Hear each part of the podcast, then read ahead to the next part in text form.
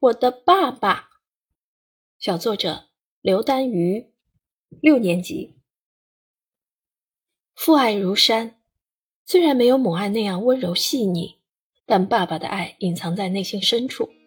他总是无声地担起生活的重担，默默地为我们遮风挡雨，撑起一片天。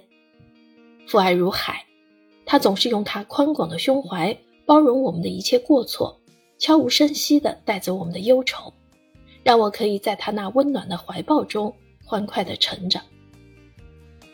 我爸爸为人十分的耿直，他在教育自己的孩子时，我们如果有地方做的不对，他会教我们怎么做能做得更好；而做得好时，他会鼓励和表扬我们，并对我们说：“下次也要加油。”我们不能因为一些小事而骄傲，而是要有更大的进步与成功。爸爸还有一样拿手的绝活，那就是他的厨艺。他做的菜，那才是真的色香味俱全。每看到他做的菜时，口水都会情不自禁地流下来。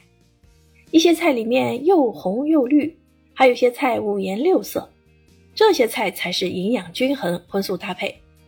每碗菜都为爸爸摆得整整齐齐，十分的美观。我每天放学回家，就可以在大门口闻到菜的香味儿。尝一口菜的鲜香，瞬间进入了喉咙。前段时间我生病了，严重到不能自己上下楼，是爸爸背着我上下楼。他迈着沉重的步伐，无论有多累，都从未放弃过。这每一步都是爸爸的爱。因为我生病，所以爸爸不去上班了。他每天留在家里，变着法子给我做我喜欢吃的菜。我想吃什么？只要和他说一声，他就把我想吃的菜烧了起来，总是笑着把菜端上来，还问我好不好吃啊，有没有太咸啊，还是淡了。他从来没有埋怨过一句。可能在别人眼里，我的爸爸是严厉的，老是斥责他人，但在我眼中的爸爸是温柔的。